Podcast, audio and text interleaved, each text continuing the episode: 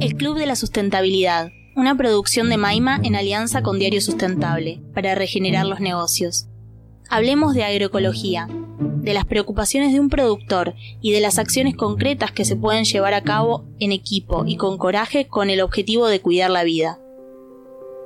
Hoy entrevistamos a Nito Anelo, cofundador de Safran y cofundador de Empredin. Nito es ingeniero industrial de la Universidad de Buenos Aires.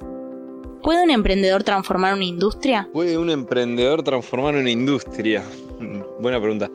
Em, yo creo que se pueden transformar las industrias. No, no creo que lo haga un emprendedor. O sea, yo cada vez me doy más cuenta que, que Safran es una inspiración y un equipo. O sea, es mucho más que un emprendedor. O que Charlie, o que yo, o que Diego, que somos los, los fundadores. Es un equipo de trabajo espectacular, son alianzas, son un montón de organizaciones, es colaboración. Em, creo que ya no hay nada que se pueda hacer eh, solo como un emprendedor. Nito, cuéntanos tu experiencia de proyecto contra el trigo HB4.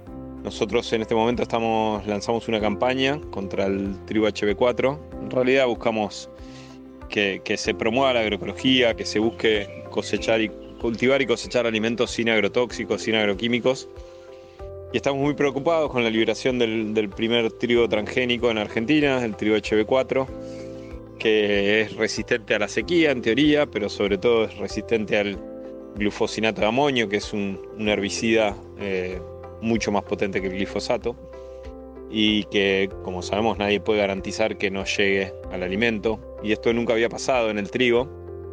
Eh, tenemos hoja transgénica pero dentro de todo la soja la comen animales y, no la comemos directamente nosotros. Sigue siendo algo que para mi gusto por lo menos no está bueno.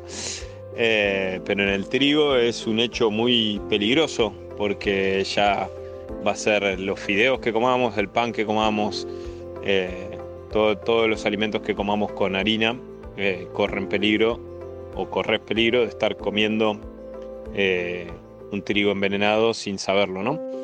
Entonces, eh, desde ahí nosotros lanzamos, desde Safran, pero junto con, un montón de otros productores y organizaciones, una campaña para buscar que, no se apruebe, que se, vuelva para atrás con la aprobación del trigo HB4.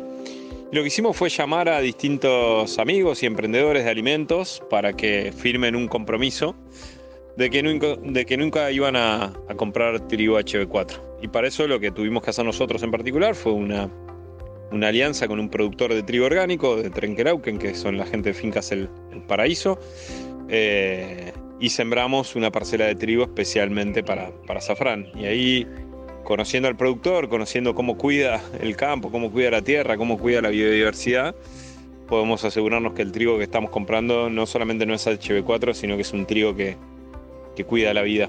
Así que eso es algo que estamos queriendo contagiar a, a muchas más personas. ¿Cuál fue el clic para trabajar con impacto? ¿Cuál fue el clic para trabajar con impacto? Eh, Safran tiene 10 años, la empezamos con Charlie eh, en el 2012.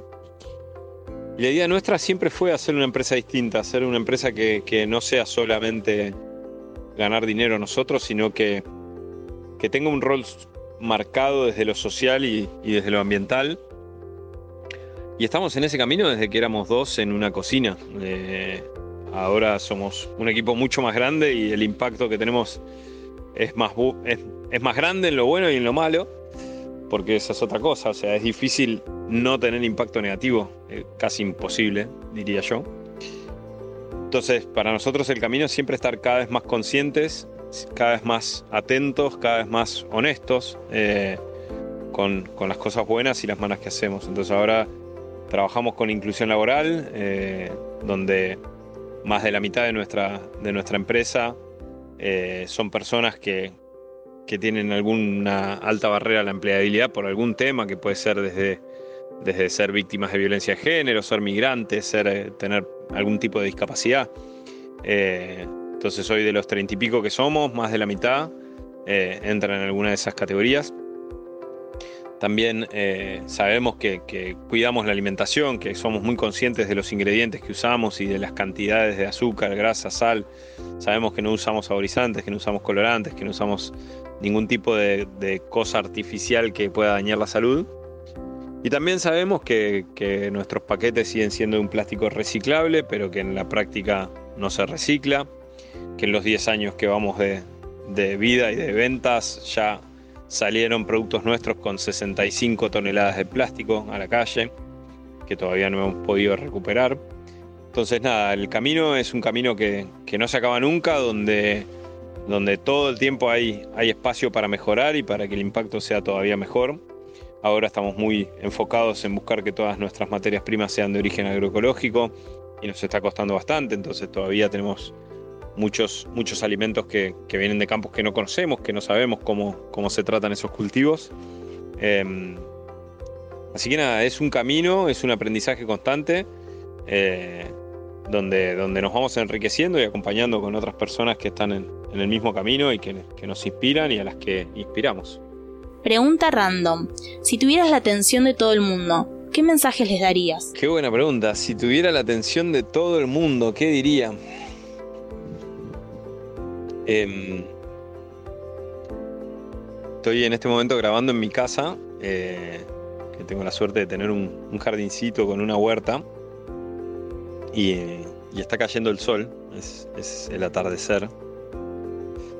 Y creo que cada vez más nos falta eso, ¿no? Como ver un atardecer y frenar y respirar y darnos cuenta que estamos parados en, en una tierra, pero no estamos parados en la tierra, estamos inmersos en un, en un sistema, en una, en una Gaia que, que está viva y, creo que esos pequeños contactos cotidianos con, el sentirnos naturaleza eh, son muy necesarios. Estamos muy desconectados de, que somos parte de la naturaleza, de que somos parte de esta tierra y de esta Pachamama. Y, es necesario recordar eso. Así que creo que mirar un atardecer y respirar y no mucho más. Creo que con eso solo estaríamos mejor eh, y estaríamos más, más conectados. Si te ha gustado este podcast, puedes compartirlo. Para aprender más, síguenos en todas nuestras redes sociales, Diario Sustentable y Comunidad Maima.